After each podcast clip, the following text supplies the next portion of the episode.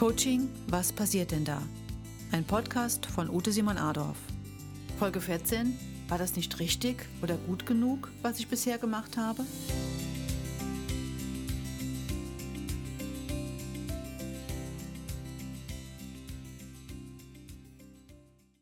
In der heutigen Folge geht es um die Frage, war das nicht richtig oder gut genug, was ich bisher gemacht habe? Primäraussage, ich bin okay, so wie ich bin.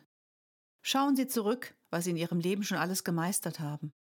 Alles, was Sie bisher geleistet haben, geht zumindest auf das Konto Erfahrungen.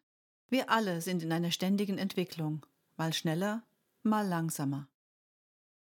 Ein Zitat von Anthony Robbins kann uns da so manches Mal weiterhelfen, dass wir nicht sinnlos Energie verpuffen. Love it, leave it or change it, but decide and be happy, was bedeutet, liebe oder akzeptiere es, verlasse oder verändere es.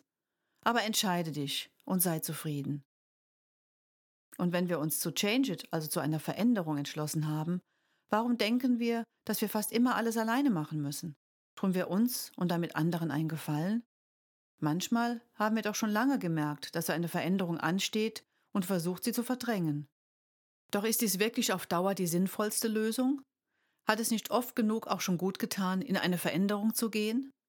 Stellen Sie sich vor, Sie wären heute noch auf dem Stand eines Kleinkindes. Was hätten Sie alles verpasst? Vielleicht haben Sie manche Veränderungen als anstrengend abgespeichert. Vielleicht, weil Sie dachten, Sie müssten alleine damit fertig werden. Nehmen Sie Veränderungen an, die sich zeigen, und gönnen Sie sich einen Coach als Begleiter.